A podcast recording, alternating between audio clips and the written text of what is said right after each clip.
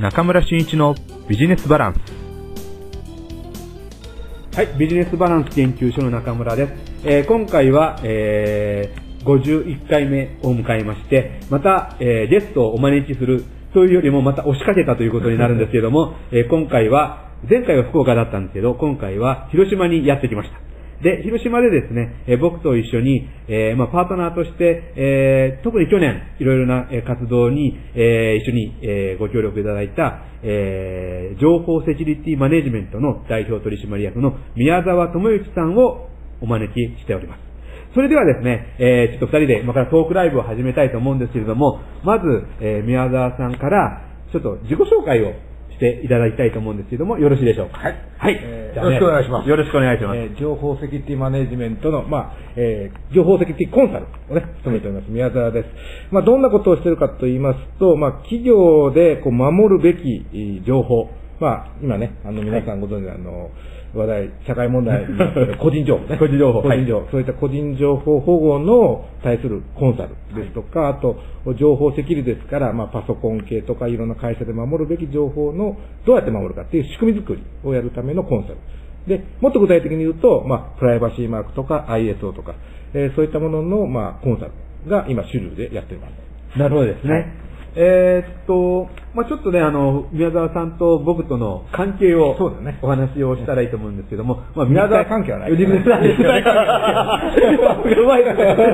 あの、宮沢さんと言っていいのか、僕はやっぱりあの、元勤めてた会社の、まあ、先輩に当たる方なので、うん、はい。あのもう会社名は出しても問題ですよね。はい、あの、松下電機の販売会社。これは松田電機と言ってしまう場合はありますけど、の販売会社で、えー、中国松下システム。はいという、えー、会社で、えー、私は山口県で、えー、パソコンの当時担当してて、宮沢さんは広島でパソコンのを担当してた。で、えー、一緒にこう、仕事をしたことはないんですけども、うん、ね。ですよね。えっ、と、まあ、会議とか、なんか研修とかではたまにこう、顔を合わせるというような、えー、感じだったんですけども、まあ気がついたらお互い会社を辞めて 辞めてしまって、で、えー、再開したのが、え？フェイスブックですよね。フェイスブックだね。で、これは僕が見つけたんじゃなくて、宮沢さんが見つけたんですよ。そうそうそうそうそうもうそれまでね、あの、お互いの生存確認もしてないまま、お、生きとったこいつみたいな。で、あの、そうですよね、友達申請がやってきて、で、あ、宮沢さんだと思って僕は即、即決で OK して、で、そこからコメントのやり取りがあったんですよね。そうだね。元気にしてるとか、同う 論みたいな。そうですよね。それが、去年の3月か4月。3月ぐらい、それぐらいですよね。うん。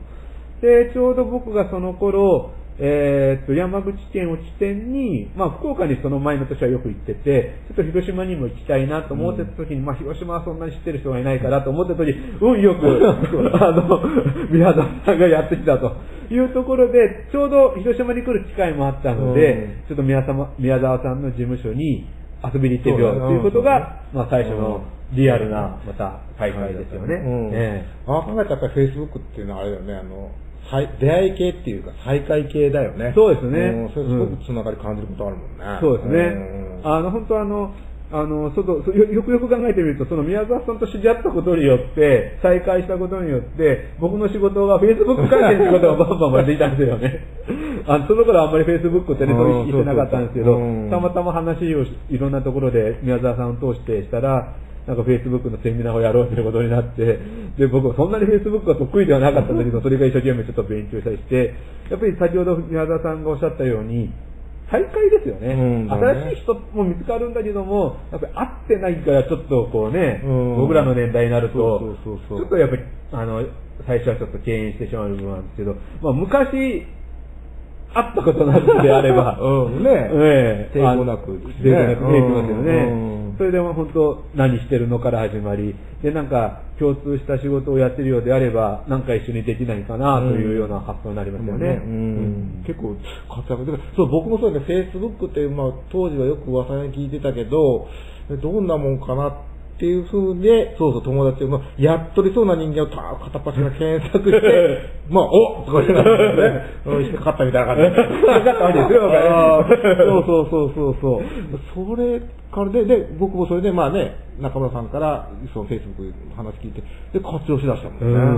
うんそうですよね。ううんん。まあ、当時はなんかあんまり友達は、あの、作らない方がいいという主義で、で、僕はどちらかというと、あの、まあ、やっぱりあの、変な人とは友達にはなろうとは思わないけども、まあ、ただ垣根は低くして、まあ、あの、よほどのことがない限りは、あの、OK を出していくっていうスタイルで、まあ、徐々に徐々に僕のも増えていって、えで、宮沢さんは結構自分のルールの中で運営されていって、あの、友達は限定されていくということですね。うん。そうだね。はい。うん。あれかどうですか？その Facebook をやってなんか大きな変わったこととかありますか？えっとね、僕の中で Facebook は、えっと、むしろなんていうかな、お客さん、要するに自分のお客さん、はい。リアルなね、ええ。お客さんのなんかフォローっていうか、に、もうほ、もうメインで使ってる感じが多いですね。うんなので、まあよくあるんだけど、1年ぶりに、その、実際にお客さんと会うんだけど、でも Facebook 上で顔とかは見てるから、よく言われる、宮沢さん、久しぶりのような気がしないよね。うんあ、そう、そうですよね、みたいな。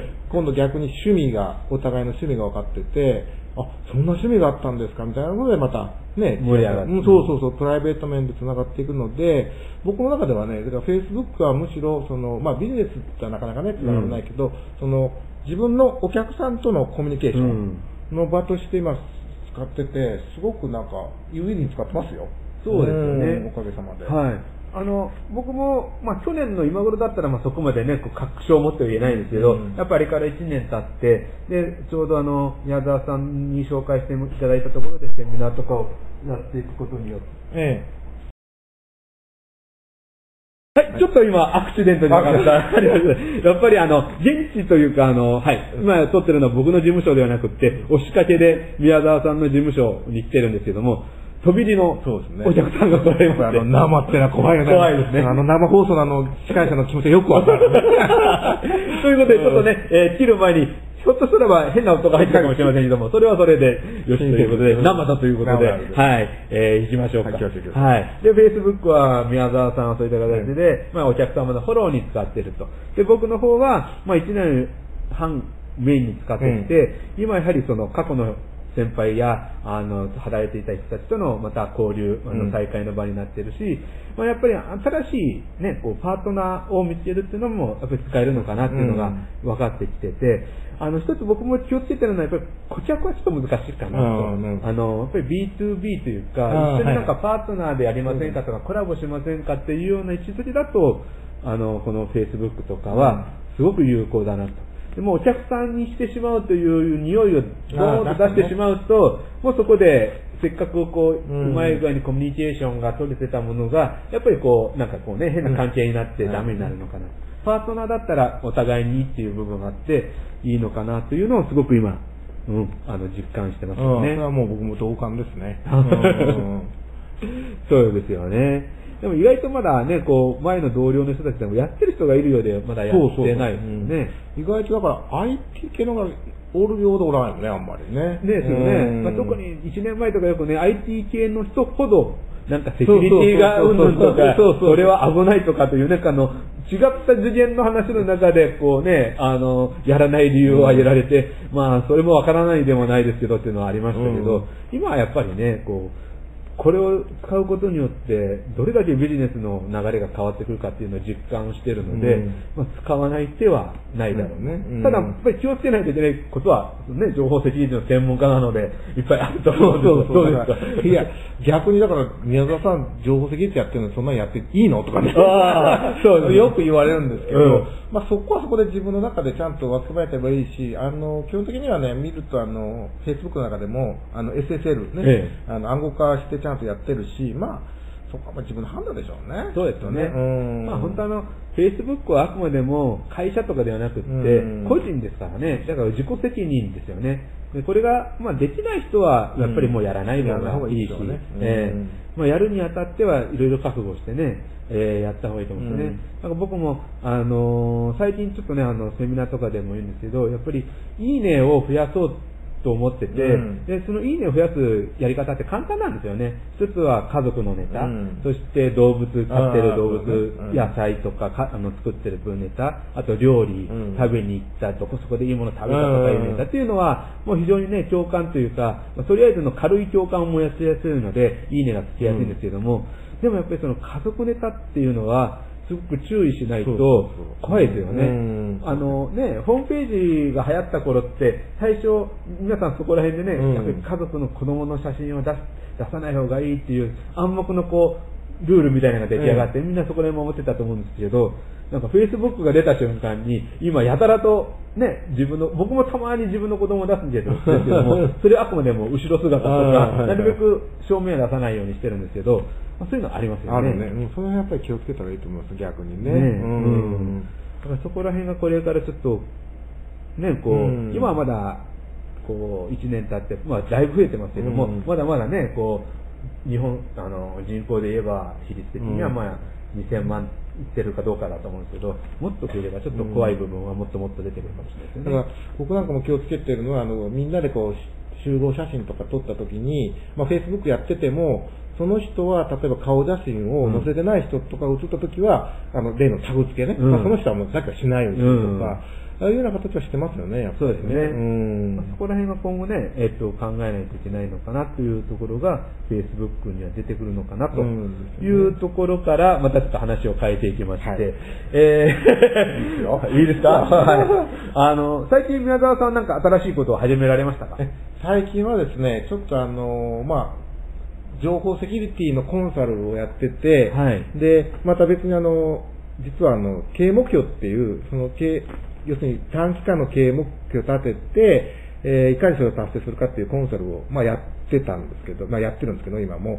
その中で自分の中でこう矛盾を感じてるところがあって、要はその、そういうことをやる前に、やっぱり個々の皆さんが、その、自分の中で動機づけをしっかりとつけてないと、いくらその、まあ、セキュリティのコンサルにしても、経営目標にしても、まあ、その場は僕らに言われて、こう、一生懸命やるんですけど、コンサルなりが終わったらもう、なんか、結局元に戻るとうん。いうことの繰り返しがあって、果たして本当にそれでね、まあ、僕も人のお役に立ってるんだろうかとか、うん。いうふうな矛盾を感じたときに、やっぱりこれからはやっぱりモチベーション、ねうん。要するに動機づけうん。をしっかりと、まず土壌、気持ちの土壌をしっかりとやらないと、何をやってもダメだなとはい。いうことに気がついたので、えーそこでまあモチベーション系のですね、はい。い、ろんなまあ NLP とか、はい。コーチングとか、はいえーいろんなセミナーで、はい出たんですね。うん。で、その中で出会ったのが今のバカツっていう。バカツバカツ。これはどういう字を書くんですか？えっと、場所の場に、場所の場に、場所の場に活性化の活ね。活ねバカツはい婚活とは違う。なるほどそれと僕ら一緒にしてほしくないんだけど、今ね、なんか婚活とか就活とかね、あの、終わる方の活とかね、ああいうのが流行ってるみたいですけど、まあ、場活っていう、その場ね。はいこれはもうそうそう、あの、日本独特の場。うんこれね、聞くと、MBA とかあるでしょ、はい。あれももう、あの、アメリカの方では、あの、場っていうのが日本、はい。一つのなんか単語になってて、はい。そこが大切っていうのがね、なんかアメリカの方でも最近分かっ分かってきた気づいてきたとか、そなるほど。してで、あの、例のアップルのジョブスも、はい。あの、日本に来て禅とかね、やってるでしょ？だから、場っていうのはまあ、今、見見直されてるっていうか、うん。なって、で、そのバカツっていうやつなるですね。あの出会ってですね、で、なんかハマってしまう。もううん。僕が目指してた、あ、これだっていうのがね、うん。あの、腑に落ちまして、ええ最近だからちょっとそっちを一生懸命。なるほど。うん、で、それとまあ、今のセキュリティのコンセプトとうまく、こう、うまくミックスをね、なるほどねできないかなっていう感じでもやってますね。なるほど、なるほど。あの名刺をいただいたら、はいまあ、爆発死というふうにはい書いてありますけども、ええまあ、どんなことをされるんですか、その、はい。爆発師っていうのはですねえ、え手品師とは違って。まあ、あの、書いてきた爆発の、まあ、プロなんですけど、ええまあ、要は、あの、その場、ね、場の、目に見えないその場を感じ取って、えで、その人の、こう、活性化はい。を、まあ、潜在能力っていうんですけど、そええれを最、まあ、でき最大限出すようにして、で、そこに、その場にいる人の、まあ、こまあ、潜潜在意識、はい。蓋心の蓋をとなるべく取ってあげて、潜在意識を出して、まあ、その、自分をこう、100%の力はいを出せるように持っていく。はいうんまあ、そういう専門家なるほどっていう感じです。まだまだ僕もまだ修行中なんです修行中修行中なんですよ。ええ言うのは立派ですけど、修行中なんですけど。なるほどですね。これは実際に、あの、まあ、ど、どこかの地区とか、まあ、どっかの県とかで、ええもう実際に爆発っていうのがどんどんどんどんされてるという感じなんですね。ええそうですねはい広島でもそれをされる。はい。されてるんです今ね、実際は、まあ、されてるんですね。されてるんですね で、えっと、先先月かな、ええ。あの、広島爆発塾というのを立ち上げましてですね、えで、まあそういう爆発を、はい。まあ、な学びたいっていう人が、まあ、自由にはい学んでいただけるような場、まあ、コミュニティのね、はい場を作ろうということで、ええまあ、作って、まあ、一応、塾長としてさせてもらってるんですけど、ええおまあ、そうやってちょっとこう、広めていこうかなと。まだ全然、あの、メジャーな言葉ではないので。なるほど、なるほど。それを今から啓蒙していそうそうそうそう。それこそ Facebook とええか、そうそうそうホームページとかね、そういったもので、こう、情報発信というか、まあ、興味ある方々に、こう、出していくっていう感じですよね。うん、そうですね。うん。なるほど、なるほど。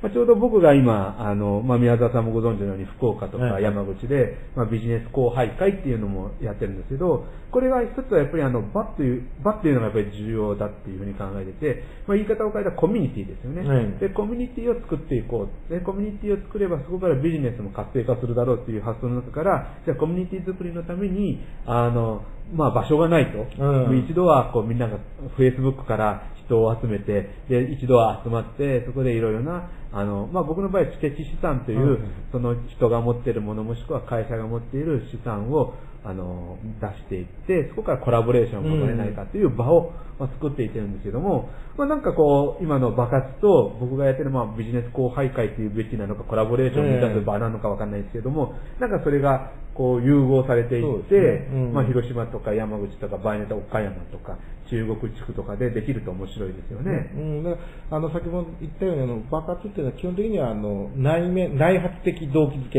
ええ。内から出てくる動機づけをしっかりやって、まあ、いろんなことに取り組んでいこうということなので僕自身はもういろんなことにね、うん。あの使えると思っててで今のビジネス後輩会にするにしてもまずやっぱり自分の持ち味とか、ね、そういったものを、まあ、会社の持ち味をそうそれをこうこう出す、うん。最大限出すように持っていけるように場を、そういう場を、えー作るっていうのが、うんまあ、僕たちのやること、やってることなので、十分のコラボはできると思いますよね。なるほどですね。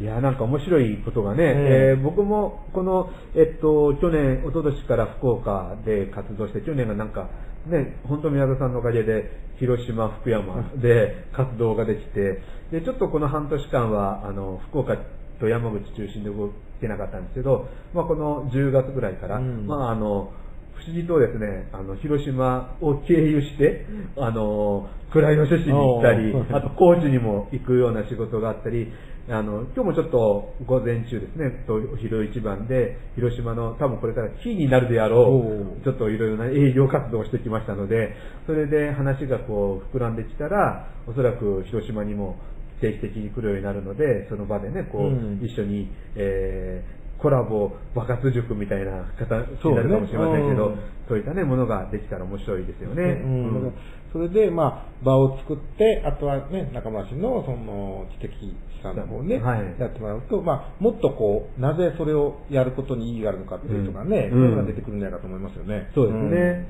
まあ、そうすると非常にね、また、やっぱり地域、地方っていうんですかね、地方はやっぱりこう、ポツポツっと折ってもしょうがないと思うんですよね。うんこれが線で繋がって、でも線に繋がっただけじゃ意味がなくって、お互いに行ったり来たりとか、それは人が動くのもいいし、情報が行き交うのもいいし、まあお金が行き交うのもいいし、えー物が行き交うのもいいんですけど、何か流さないといけないと思うんですよね。それが中のお互いの場でね、うんこう、つながって、えー広島と山口を流し、それを福岡に持っていき、うん。福岡から広島に持っていき、高知に持っていきとか、そういったことが、こう、線でね、こう、道ができるようにつながっていくと非常に面白い取り組みができるんじゃないかな、というふうにん、僕の中では構想を持ってるんですけども、はい。それがこう、日本全国こう、繋がっていくとね、ええ。非常にいいですよね。いいですね。うん。夢広がりますよね。夢ですね。そうなると、あの、我々も結構な年になってきたので、僕ね、あの、ええ。夢があるんです。おおどんな夢があるんですか？これね、爆発をやり始めた時に、ええ。これ面白いもんね、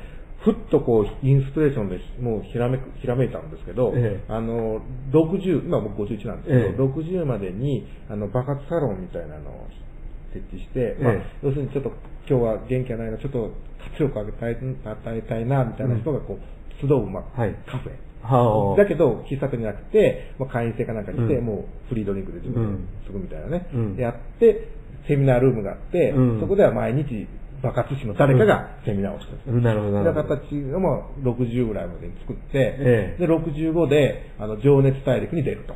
ああ すごい夢ですね。もう、もう、もうね、もう僕の中でできてるんです。できてるできてる。あとはそれを実現するために今は原因を作ってる。なるほどね。なるほど、なるほど。面白いですね。いや、でもね、結構ねうん、僕会う人会う人にうん、何を目指してるんですかね、情熱大陸に出るうん出るためにっていう人多いですよ。なんか行くところでね、言われますよ。で、逆に僕がこう話をすると、うん中村さんも狙ってるでしょって言われいや、僕はまだそこまでは狙ってなくて、やっぱりプロフェッショナル仕事の領域で、同姓同名の中村慎太に対抗するしかないというところを言うんですけど、うん。いや僕もね、あの、プロフェッショナルの仕事の流儀好きなんだけど、あれ、最近半年サークルで終わるでしょ、うんだからこれダメだと。なるほど。情熱大陸ずっと続いてるからずーっとやばいあでね、最近だけあの、情熱大陸見るたびに、こう、自分をこう、こう、バックしてこう歩きながら、爆発師として働いて、宮沢智之氏とか、なんかね、うんもうイメージしながら、もうだから最近情熱大陸見るの楽しいんだよ。楽しい。もう自分が、もう出てる。出てる。僕の中で出てたとか、すごいっすね。やっぱりあの、演劇されるだけありますね。いやいやいや、とんでもない。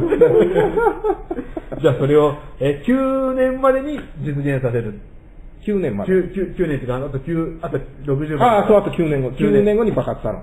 で、爆発サロンはい14年後に情熱大陸。14年後っていうことは65。5。うんなんでそっちが65かっていうと、やっぱり5年ぐらい実績がないと情熱大陸出させてくれんだろうなと。なるほど。でも、それまで情熱大陸ありますからね？唯一名前が、唯一の心配はそこ。そこ。そこ。名前が変わってると。視聴率が今の通りずーっとこう。行けばいいけどね。ね。うんその時はもう自主制作だからね。それ本出版するのは大変ですよね。でも大きな夢ですようんね。だけどあの、爆発の仲間にはそれ言ってるので、ええで宮田さん、じゃあ、今のうちに情熱大陸出るために、こう、ビデオかなんかでちゃんとその記録を残しとかんといけないんじゃないとか言って、うん最近よく言われるんだけど。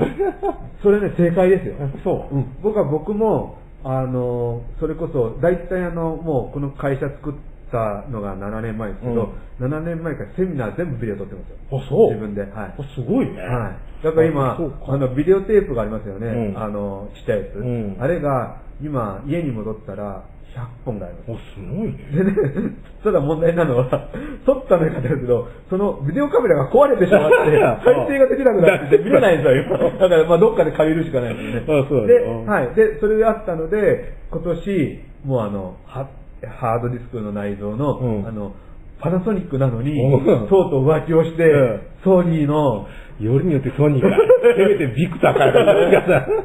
いや、いろいろ調査するのなるほど。やっぱりね、うんということで、うんソニーの買って、えーっと、今、また撮りはじ、撮りまくってあ、ます。ほんと、やっぱそうなんだ、画像めちゃくちゃいいじゃないですか。うん。これはもう多分、あの、ちょっと前のムービーのやつは、ちょっとこれをテレビ局に持っていっても厳しいなと思うんですけど、今の、やっぱりあの、ハイビジョンカメラはうん、めっちゃくちゃ綺麗なので、うん。十分、このね、こう前の過去のデータってやった時にすぐ出せれるから、うん特に今コラボでやってる部分は、まあ本当この最近始め、3年前から始めたことなので、それはこれで生きるかなと思ってますねね。だから撮った方が絶対ですよ。やっぱそうなんだ。うんやっぱ撮ろう。結構みんな撮ってますよ。あ、本当？うん。あ、そうなんだ。うんまあ、やっぱりそうせんといけんな。そうなんですよ。まあ、うんテレビのためにっていうのもあるだろうし、場合によってはね、それを、あの、なんかは、販売するっていうことも。できるのでうんそれはもっとこともあるね、はい確かに。やっぱそうか。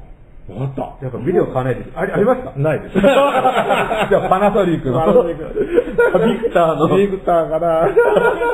のね、うんムービー買って。そうだね。ちょっと考えよう。うん。これはね、絶対あれば。あ、本当。うん本当そうだね。そうですね。うんいや、それ本当に思ってたんで、うんいや自分のやっぱり自分のチェックにもなるじゃん。なりますね。うんそれはいいな。了解です。はい、うんこれが今日の一つの収穫かもしれない。あ収穫 やっぱりやれとやれと。そうそうそうそうそう。はい。うん。じゃあそろそろちょっとまとめに入っていこうかなと思うんですけども、はい。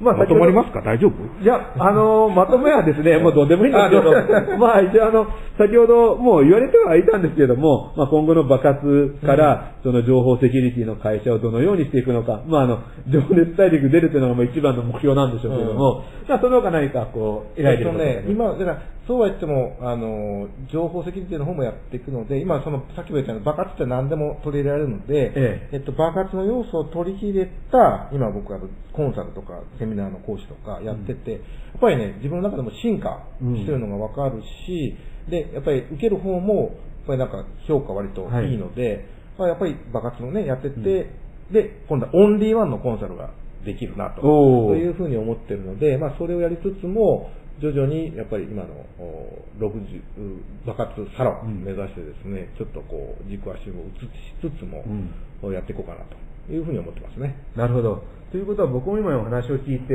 アドバイスとしてはですね、まあ、14年後に、はい。えー情熱大陸出る前に、うん今から5年後に本を出版した方がいいですよ。そうなん本でこっちに持っていった方が、そうかもしれない。多分近道じゃないですかね。本ね。うんはいはいはい。僕ね、こう見てもね、作文得意なんですよ。なるほど。じゃあいいじゃないですか。本、出すのは全然あの、嫌いではないので。えそうだね。ええちょっとそれも考えなきゃね。うんうん了解了解非常にいいね。面白いんじゃないかなと。うんええうんそうですね。うんあの、カバでもわかるバカする。面白いですねそれはあの僕ね、カバに似てるってよく言われるので、ええ ね、カバでもわかるバカすって言ったらあ、あそれいいね。これいこうかな。いいじゃないですか。それはもうね、うんもうタイトルは決まって、あとは内容だけだと。あの、まあちょっとね、コンサルにしてもセミナーでもそうなんですけど、僕の基本的なポリシーっていうか、モットーは分かりやすくなんですよ。とにかく分かりやすくなので、あの、爆発も、なんか、敷居を低くして、誰でも分かるような形でやり、やっていきたいし、コンサルもそうだし、セキュリティの。だから、まあ、それこそそういう本なら、うん出せる。出せますね。うんあ、これが決まりましたね。決まりだね一緒に本を出版するうん活動しましょうか。本当やね。面白いですね。うん。えうん。ーまあそういうね、えっ、と、夢を持って、ね。目標を持ってい。くということで、えーこの中村真一のビジネスバランス第51回の、えーまあ今聞いていただいているのが放送ということで、えー終わりたいと思いますので、また、えっ、と、いいタイミングがあった時に、ね。また広島に仕事できた時とかに、またゲストとして、えーお招きというか、またお仕掛けというか、ということで、ええ。お話を一緒にさせてもらえればとはい。思いますので、またの機会よろしくお願いいたします。よろしくお願いしますどうもありがとうございました。はい、えービジネスバランス研究所の中村真一です。今回のエピソード、そして前回のエピソードと、えー特別ゲストをお招きしたエピソードを番組として配信させていただきました。いかがだったでしょうかえー私もですね、えーこれまでこの、えーポッドキャストで中村真一のビジネスバランスを配信するにあたって、えー Facebook を活用したりということでね、えー多くの方に聞いていただこうという取り組みをしてきたわけなんですけれども、まあ、私の、まあ、大きな取り組みというか考え方にですね、えー情報発信には、え誰にとか、どこにっていう非常にね、えー目的が必要だと思ってまして、えー山口から私から情報発信しても、ただ一方通行では意味がない、受け手が必要だということで、私は、えーまず福岡県の、えーね、ビジネスパートナーとして、えー平井さん、に、えーね、迷惑をかけてもおりますが、えー中心となってですね、いろいろなビジネス的なお付き合いもさせていただいております。そして、広島では、えー宮沢さんに、まあ、お願いいたしまして、一緒にビジネス活動をする中で、この番組もいろいろと配信をさせていただくというような、え流れで、えーこの番組を構成してまいりました。えー主にはね、知的資産というような内容の配信から Facebook の活用、そしてコラボレーションと、えー私が得意としている分野を、えーバンバンとね、こう配信させていただいたんですけども、えー皆さんのビジネスにぜひともね、活かしていただければ嬉しいなというふうに思っております。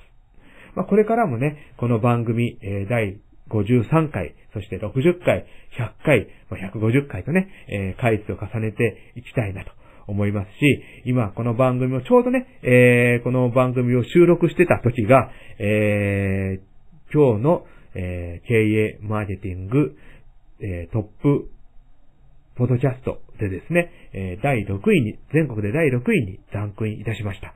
まあね、こういったことがね、え定期的に、えー、上位にね、入ってくるということを目指して、この番組配信してるんですけれども、ようやくね、なんか2ヶ月か3ヶ月に1回はトップ10に入るようになりまして、非常にいい、えー、配信の仕方ができているな、というふうに思っています。まあ、一過性であるとね、一過性でパーンと1位とか2位になって、それで終わってしまうというのは僕としては面白くないので、ぜひともね、定期的に何かのタイミングで、えー、上位に入っていくと。いうような配信を続けていきたいなと思いますし、えー、最近ではどうやったら上位に来るかというコツまでもう自分の中ではマスターしましたのでね、えー、これを今度ね、ポドキャストで配信したいという方がおられましたら、伝授をするというような形でのアドバイスをする仕事もね、なんかできていったらいいなというふうに思っています。まあ、今回、前回と平井さん、宮沢さんには大変ゲストとして、えー、お世話になりました。その他にもね、これまでの50回の配信の中では、様々なゲストに登場していただいたり、時には、あの、司会者というかね、アシスタントとしてお付き合いいただいて、え、私のね、え、話を引っ張り出していただいたりというようなこともしていただきました。まあ、そういったいろんなご縁をいただいた皆様に、この、え、中村慎一のビジネスバランスが50回続いたということをすごく感謝いたしまして、えー、今回の、えー、この配信を終わっていきたいと思います。しかしながらですね、これからもどんどん続けていきますので、ぜひとも応援、そしてご視聴いただけましたらとても嬉しいです。ぜひ次回もこの中村慎一のビジネスバランスをお聞きいただければというふうに思います。これからもどうぞよろしくお願いいたします。それではまた次回お会いいたしましょう。